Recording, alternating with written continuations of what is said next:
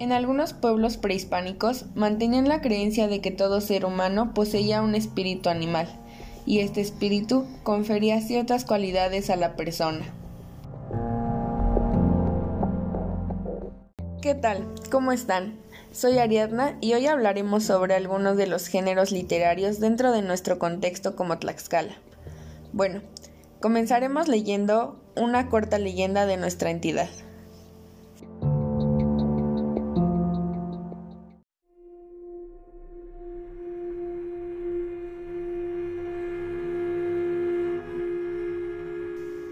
El Nahual. Una noche dominada por la quietud, marchaba un grupo de cazadores en busca de alguna presa en los bosques del actual municipio de Cheutempan. Los árboles parecían inertes, apenas se oía ruido alguno, salvo el temible movimiento de algo que se esconde entre los arbustos. Exhaustos de no encontrar ningún animal, los cazadores avanzaban lentamente. De repente, algo despertó su letargo.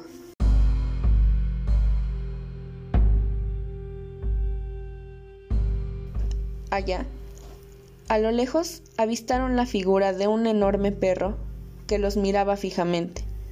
El perro nada hacía, permaneciendo estático, como si de estampa se tratase.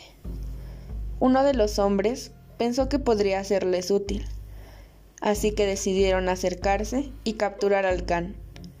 Pero cuando estuvieron a menos de dos metros del perro, comenzó a ladrar y a mostrar los dientes, y en sus ojos había una violencia inusitada.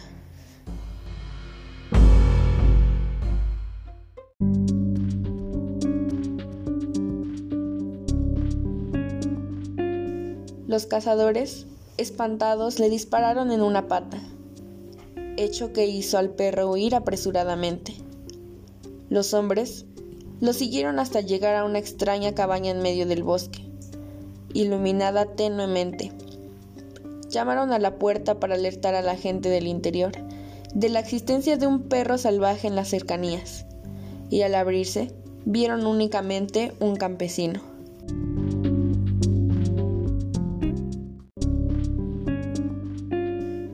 Este los invitó a entrar a la cabaña. Allí, los cazadores se sorprendieron al ver muchas riquezas.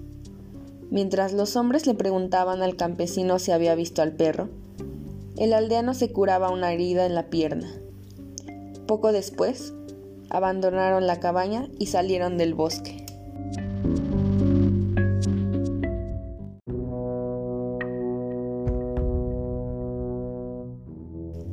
Al llegar a la aldea más cercana, decidieron descansar en una taberna, contando al tabernero lo acontecido aquella noche.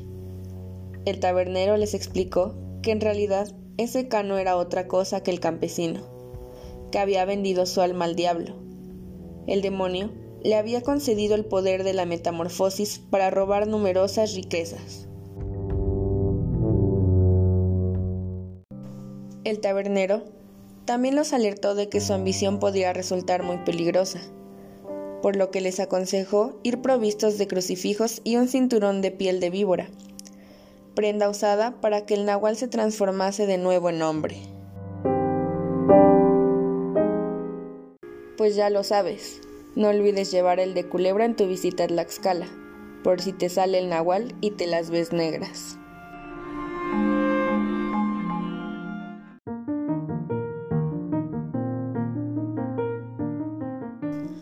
Dentro del género narración podemos encontrar distintos subgéneros, como lo son el mito, la fábula, la epopeya, la leyenda, el cuento y la novela. Estamos hablando de que la anterior leyenda fue una narración y logramos identificar esto gracias a las características que agrupa, que son las siguientes. Los personajes, el lugar, el tiempo, el narrador y la trama además de que se constituye por un inicio o presentación, el medio o complicación y el final o desenlace. La leyenda se ocupa de contar hechos naturales o sobrenaturales dentro de un tiempo y lugar definidos, formando parte de una cosmovisión de una cultura.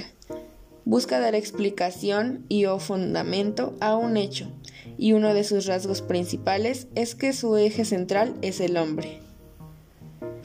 Y esto es todo por hoy. Espero haya sido de su gusto y agrado. Hasta la próxima.